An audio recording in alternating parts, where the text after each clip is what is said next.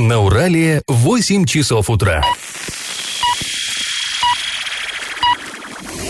В эфире немного аналитическая, немного юмористическая и слегка музыкальная передача «Заварники» на радио «Шансон Орск». Для лиц старше 12 лет. Доброе утро, друзья! Вы слушаете радио «Шансон Орск», в эфире программа «Заварники». И этот час вы проведете с нами Олесей Колпаковой. И Павлом Лещенко. А сегодня мы с вами поговорим о скандале, который связан с Орским водопроводом. Известный наш местный коммунальщик уверяет, что эксплуатировался а, водопровод Орскводоканалом незаконно. Ну и вот эти аргументы вы сегодня услышите. Еще мы затронем темы ремонта, строительства дорог, госзакупок, ну и вообще много-много разных новостей. Но новости будут чуть попозже, сейчас минутка старостей. Пашины старости. Летом 1918 года зародилась Орская журналистика. Именно тогда в свет вышел первый номер газеты с длинным названием «Известия Орского», причем не Орского, а Орскаго тогда писалось, Совета рабочих, крестьянских и казачьих депутатов. Ну или просто «Известия» называли.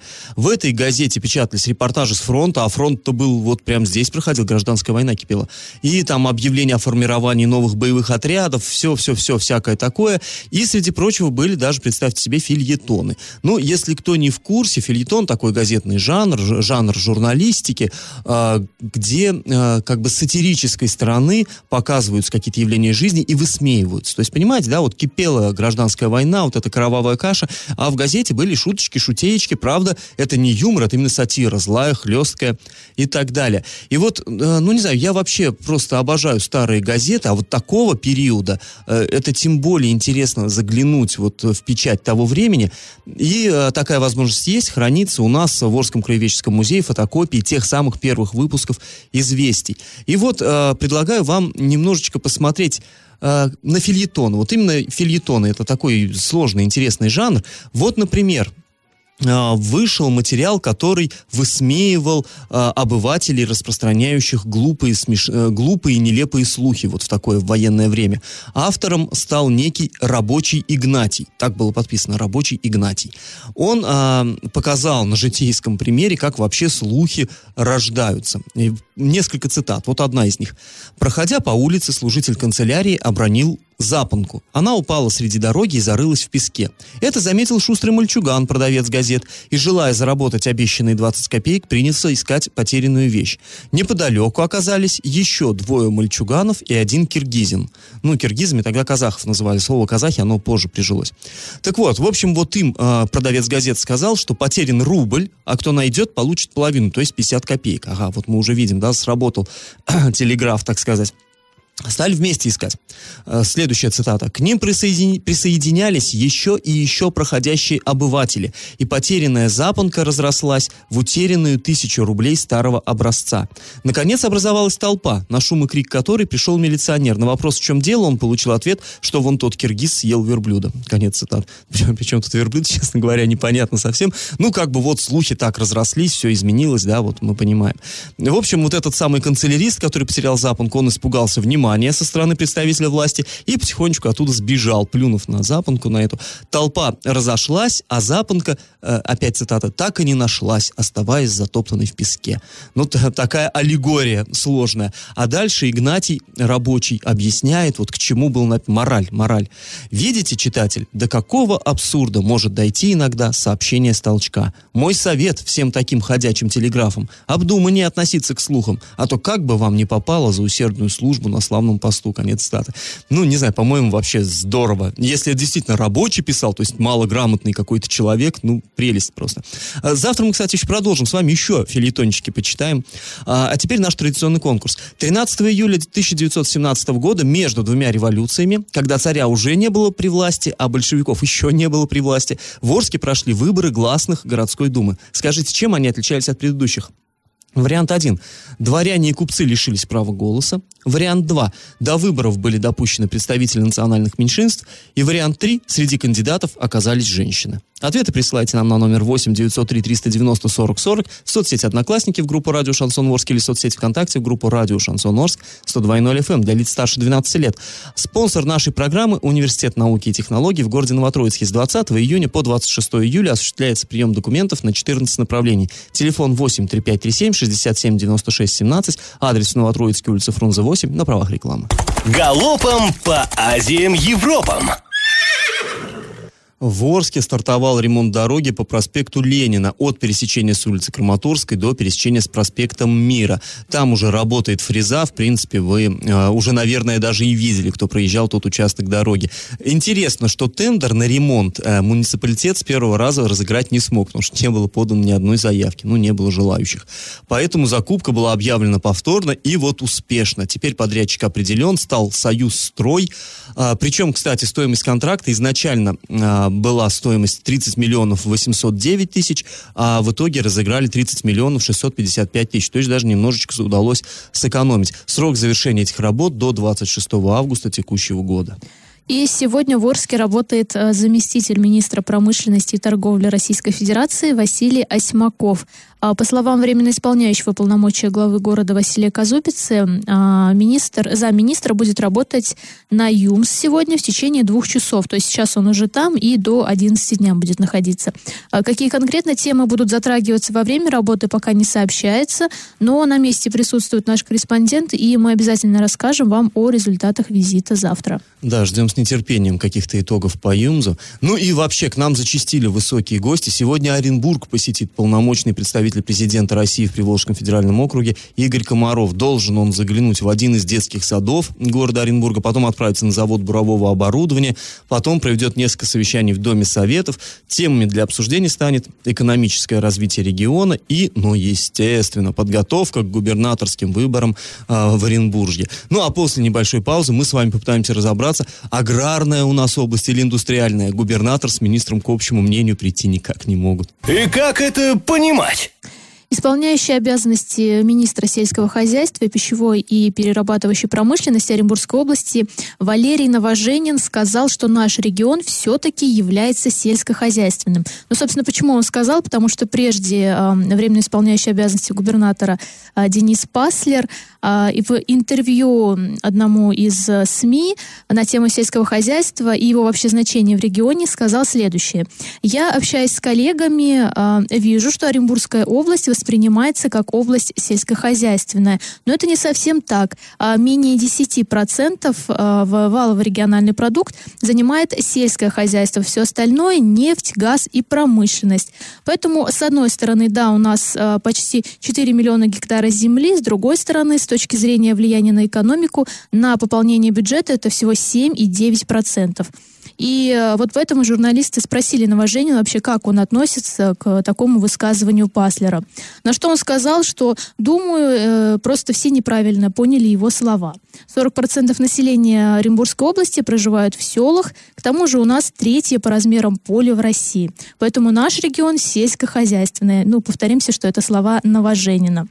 Э, ну и также он добавил тоже в новожение, что, опять же, наш регион не только сельскохозяйственный, у нас есть и промышленность, и добыча полезных ископаемых. В этом он прав. Ты знаешь, я думаю, вообще у нас э, регион, пора уже как-то пересматривать эту парадигму. У нас торговый. Вот ты смотришь, заводов нет, поля не засеиваются, торговые центры зато. Может, у нас торговый регион, на самом деле, такой купеческий такой? Нет, э, на самом деле земли у нас действительно тут валом, всего полно, но по назначению это, к сожалению, не используется. И вот что касается сельского хозяйства, ну, ну, на самом деле, да, если посмотреть, э, в экономике региона это какое-то ничтожное Как, а когда-то это была, да, там, хлебная житница и все такое прочее, но было когда-то. Сейчас, если мы едем, вот, я не знаю, по какой-то междугородней трассе, э, видно, что поля не засеянные, поля, в общем-то, зарастают там перекати полем, кошмар какой-то. Ну, это и... тенденция, мне кажется, все-таки уже и по всей России. Ну, то есть ну, какие-то да, регионы конечно. по-прежнему хорошо там э, засеивают и прочее, а как-то Ну вот э, особенно печально то, что и индустриальным все вот тоже уже язык не поворачивается назвать наш регион. Мы видим, что заводы что-то как-то закрываются. Ну да, прав, вот исполняющий обязанности губернатора, там у нас нефтяная, газовая, это да, работает как часы, э, все качается хорошо. А вот э, с производством-то сложной техники какой-то, которым был когда-то славен, в частности, наш город Орск, как-то все печально. А после небольшой паузы мы выслушаем мнение известного орского коммунальщика, у которого имеется много претензий к компании Орск Водоканал. На правах рекламы спонсор программы Университет науки и технологий в городе Новотроицке. Бюджетная форма обучения, ежемесячная стипендия до 12 тысяч рублей. Квалифицированные преподаватели, научные исследования, гарантия трудоустройства. Телефон в Новотроицке 83537 67 96 17. Адрес улица Фрунзе 8. Я в теме. А, вчера мы с Олесей вам уже рассказывали, что исполняющий обязанности губернатора Оренбургской области Денис Паслер распорядился произвести обследование Орских водопроводных сетей. По его словам, это необходимо, чтобы решить, а, цитата, историческую проблему Орска. Он предложил Василию Казупицу, тоже исполняющему полномочия главы города, вот два таких временных чиновника встретились, а, он предложил Казупице заказать исследовательские работы, что в ближайшие 2-3 года можно было сети вот не по райончикам, как он выразился, ремонтировать, а прям навалиться и решить вопрос уже окончательно. Казупица ответил, что обследование уже запланировано, что даже средства на это выделяются из резервного фонда главы Орска. Ну и вот э, как к этому относиться, к этим новостям? Ну, в принципе, люди, многие, конечно, обрадовались, что наконец-то власти всерьез всерьез взялись, вот, потому что проблема, она историческая, не историческая, ну, давняя, застарелая проблема, что-то надо с этим делать, конечно, это факт. И э, некоторые, тем не менее, возмутились. Вот э, людей как бы удивляет, а почему такой источник-то финансирования? Ну вот, давайте мы сейчас послушаем, что нам рассказал учредитель управляющей компании «Советская» Евгений Виноградов. Водоканал собирал деньги за воду, использовал сети муниципальные, при этом ничего туда не вкладывал. И мало того, не отчислял деньги в бюджет за аренду. А теперь из бюджета, из резервного фонда будут выделены денежные средства на обследование. Средства немалые. Водоканал, получается, попользовался этими сетями, деньги не отчислял, обследование не провел, а вот по условиям этого договора на аренду сетей водоканалом, в 2006 году был заключен этот договор, по условиям которого после принятия сетей от муниципалитета водоканал должен был произвести обследование за свой счет. Был обязан провести это обследование еще в 2010 году, насколько я память мне не изменяется, и вносить арендную плату. Ни то, ни другое он не сделал. Поэтому вот сети сейчас в плачевном состоянии, и бюджет отдувается. А это как минимум преступление. Это халатность, повлекшая за собой огромные убытки за эти 10 лет. И мало того, это привело, вот именно это привело к плачевному состоянию сетей. Ну, э, вы поняли, да, позиция какая? То есть э, Виноградов уверяет, что в 2006 году, то есть вот чтобы у вас было понимание, сети сами по себе принадлежат муниципалитету, это не собственность водоканала, вот те трубы, которые в земле, водоканал их берет в аренду, их эксплуатирует. В 2006 году был заключен соответствующий договор, и э, по этому договору там водоканал обязан производить ремонт, там какую-то частичную реконструкцию сетей, то есть, короче, следить за ними. И вот Виноградов уверяет, что там был и пункт в этом договоре, что они должны проводить обследование сетей за свой, разумеется, счет. В счет вот той прибыли, которую они получают, собирая с нас с вами деньги за воду и за, ну, водоотведение, то есть канализацию. На самом деле ну, мы этого договора не видели. Мы не знаем, есть ли там такой пункт, нет ли. Поэтому мы буквально вчера, э, вот пообщавшись с Евгением Виноградовым, задали этот вопрос, направили официальный запрос э, к нам в городскую администрацию и поинтересовались, существует ли такой пункт, обязан ли был водоканал производить такие работы. Или все-таки это нормально, что их производят за счет бюджета. Э, ну, ждем с нетерпением ответа, мы надеемся, что дождемся. И э, тогда, конечно, мы вернемся к этому вопросу и вам обязательно расскажем. То есть тут э, все-таки эти обвинения обоснованы или не обоснованы в адрес водоканала. Но а, вот этот а, разговор, сейчас вы фрагмент выслушали нашего разговора а, с Евгением Виноградовым, а, есть еще один фрагмент и еще а, интересные претензии не только к водоканалу, но и к муниципалитету, к нашей городской администрации. Поэтому вот чуть-чуть попозже мы еще вернемся в эту студию, вернемся к этой теме, не переключайтесь. И на правах рекламы спонсор программы «Не ту миссис» Сюрприз. Будь с нами, будь первым. Старт приемной кампании 20 июня 2019 года. Телефон 8 3537 67 96 17. Адрес город Новотроицк, улица Фрунзе, 8. Я в теме.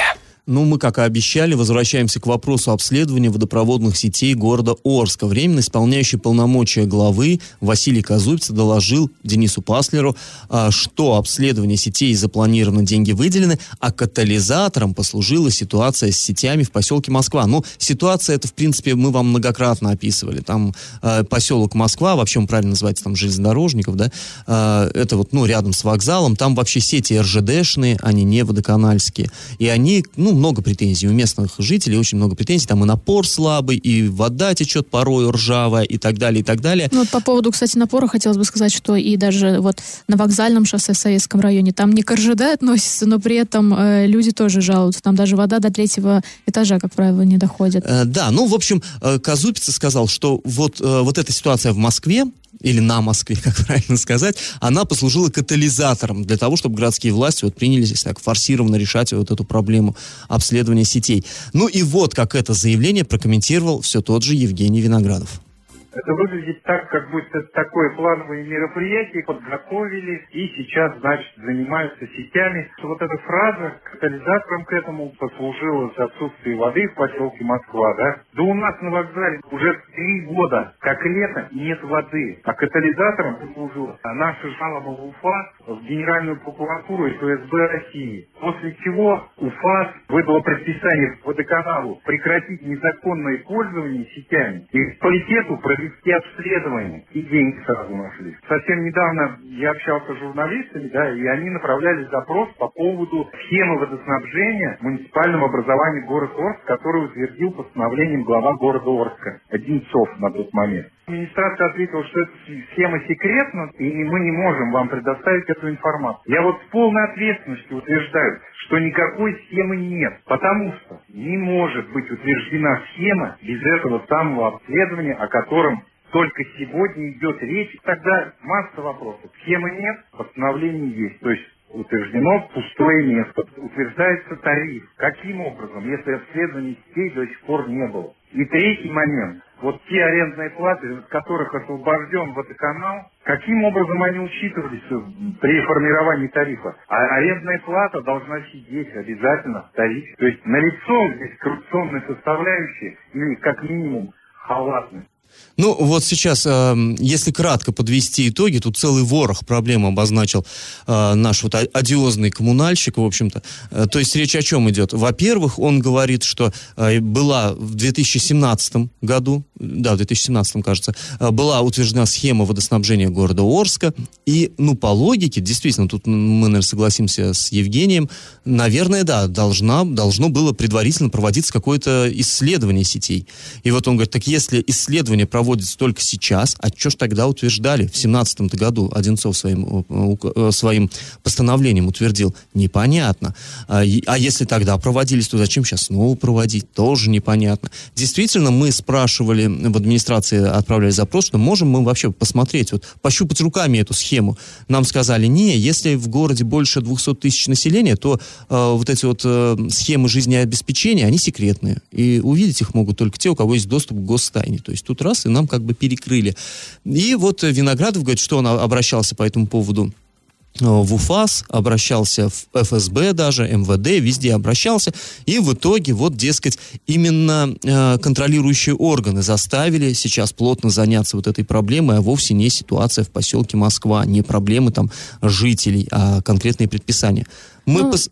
ну, вообще вот хотелось бы добавить, это вот там позиция Евгения Виноградова, это все прекрасно, что вот сейчас его эта ситуация вся напрягает, вся эта коррупционная составляющая, но по мне, вот как жителю города, главное, чтобы все-таки эти сети обследовали, а, водопровод поменяли, чтобы от этого не страдали жители. То Нет, есть если ну, какие-то там факты есть, то давайте будем делать так, чтобы это все не остановилось, и потом опять это на 50 лет отложили, а люди как страдали, так дальше Здесь, будут Олесь, страдать. понимаешь, да, конечно, проблему решать, она есть, это факт, решать ее надо, это факт. Вопрос, кто за это заплатит. То есть а, ты понимаешь, да, как наши власти любят говорить, вы поглядите, сколько мусора на дорогах, ну там, да, на улицах, а давайте построим за ваш счет там МПЗ, например. А давайте мы увеличим в три раза тариф. А, ну и может быть мусор станет. Ну да, в этом То случае есть здесь тоже. вопрос именно финансирования, как я понял, по крайней мере, позицию Виноградова.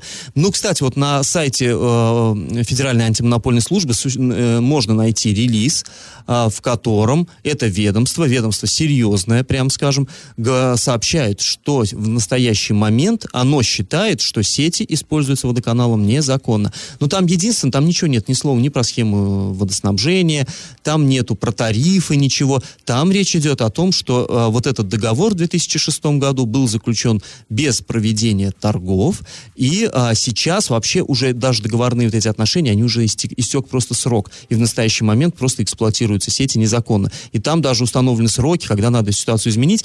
Ну, в общем, вот, наверное, очень сложно это воспринять так вот, да, на слух. Мы вам предлагаем зайти на сайт урал56.ру для лиц старше 16 лет. Там есть со ссылками на документы, с пруфами. Все это можно посмотреть и, в общем-то, составить свое мнение. Но тему мы не закрываем, мы к ней обязательно вернемся. А после небольшой паузы мы с вами поговорим о том, как народная, в кавычках, дорога в Оренбурге стала государственный проект, который с помпой открывался, увы, провалился. И на правах рекламы спонсор программы Университет науки и технологий в городе Новотроицке. С 20 июня по 26 июля осуществляется прием документов на 14 направлений. Телефон 8 3537 67 96 17, а адрес Фрунзе 8. И как это понимать? А, Летом этого года в Оренбурге началось строительство дороги, которая соединит загородное шоссе и поселок Расташи. На эти цели направлено более 211 миллионов рублей. А, Но строительство вообще этой э, дороги началось еще в 2016 году. Тогда этот участок назвали «Народная дорога». Красивое название. Да. Ну, собственно, почему дали ему такое название? Вот эм, в 2016 году тогда уже бывший, вернее, сейчас уже бывший губернатор и бывший глава города, то есть Юрий Берг и Евгений Арапов, проинспектировали строительство этой новой э, дороги.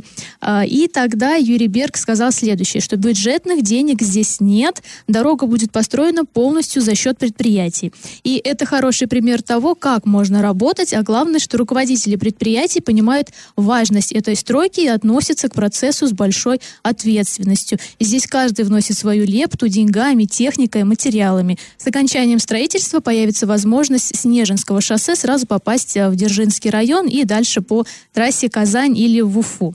А, И из-за того, что этот участок строился в рамках социального партнерства с оренбургскими предприятиями, а в работу не вкладывались как раз-таки государственные деньги, поэтому дорогу и прозвали народной. Ну, амбициозный на самом деле проект был. Э, Вот это соцпартнерство, это в принципе был э, конек нашего губернатора э, Юрия Александровича Берга. И вот целую дорогу забабахать, не используя ни копейки бюджетных денег, это было как бы смотрелось так здорово. Вопрос был ну как же надо, как можно стимулировать предприятия, чтобы они вкладывали деньги в такой вот, ну это же дорога, мы понимаем, это дорогостоящий проект нас. Ну вот сейчас мы видим, 200 с лишним миллионов в нее ухнут. И вот э, ну и здесь, конечно, хочется вспомнить, что э, это хороший пример, как можно работать. Пример оказался, что Ну нельзя да, так собственно, работать. Юрия Берга нет, и поэтому проекта нет. И, к слову, компании, которые начали делать эту дорогу, тоже неизвестно, что это были вообще за компании. А, Это тоже гостайна. Да. Ну, собственно, вот э, с 2016 года начали строить, в итоге все это остановилось, но э, в этом году объявили, что работы возобновились. Но тут уже оказывается за бюджетные Ну, здесь, деньги. знаешь, э, к нашему предыдущему разговору, что главное, чтобы водопровод был, ну, только вопрос возникает, за чей счет. И здесь тоже, ну, главное, чтобы дорога была. Ну, вот, конечно, осадочек остается. Мы-то хотели, чтобы на халяву, а получится опять за счет Ну бюджета. да. И дорога-то теперь не совсем народная будет. Да совсем не, не народная, я бы сказал. Ну, главное, чтобы по ней ездили, чтобы она, да, вот Мы все-таки была. оптимисты, главное, чтобы Да. она была.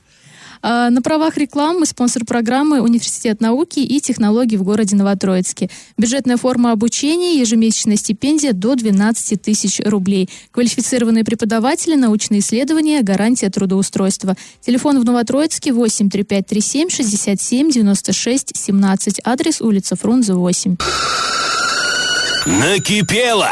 А, накипело сегодня у нашего слушателя по имени Вадим, прислал он нам в WhatsApp э, голосовое сообщение, возмущается тем, что садик номер 6, ну это вы, наверное, знаете, это в старом городе, мы, кстати, тут как-то уже про это э, говорили, про эту ситуацию, а в старом городе на улице 9 января закрыт исторический садик, который находится в историческом здании, и вот наш слушатель возмущается, что ж теперь снесут вот этот вот, ну это же памятник архитектуры, ну, он к нам, видимо, обращается как к любителям старостей.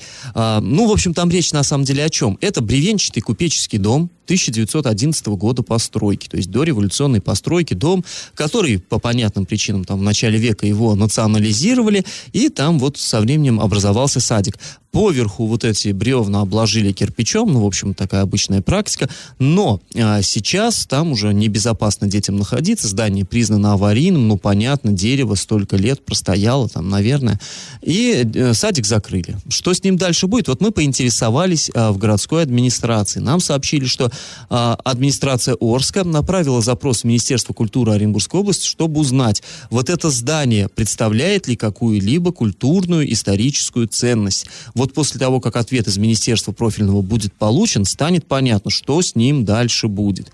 Ну, вот как бы понятно, что в любом случае детей они не имеют права там сейчас оставить, пока э, разговора о сносе не идет. Ну, вообще, вот так, на мой взгляд, я одно здание это, это видел, оно действительно, ну, не, как на мой вкус, не выглядит каким-то очень уж прям вот таким э, редким, каким-то особенным это здание. В старом городе у нас полно полно зданий, действительно интересных, действительно необычных, э, которые требуют вот срочного, на мой взгляд, э, внимания со стороны государства, каких-то там, я не знаю, реставраций и так далее. Там действительно уникальная архитектура. Это Согласна. здание, в общем-то, оно совершенно обычное. Ну, это я, я дилетант, я в этом, конечно, не могу. Это пусть вот скажут сейчас чиновники из Министерства культуры, им за это и деньги платят. Они пусть разберутся, можно Нет, на самом сносить, деле, вот даже э, у меня приезжают, когда друзья с других городов, вот старый город, они прям ходят и восхищаются. Но единственное, их, конечно, смущает вот эти вот различные прилавки и магазины, которые там понатыканы. А но вообще, при этом они вообще, говорят, да, что очень красиво. У нас получается, что деловой центр города находится в новом городе, а старый город, он как бы он в коммерческом плане не очень привлекательный, поэтому его не заляпали вот все-таки вывесками какими-то там вот так, так богат, как в Оренбурге, например.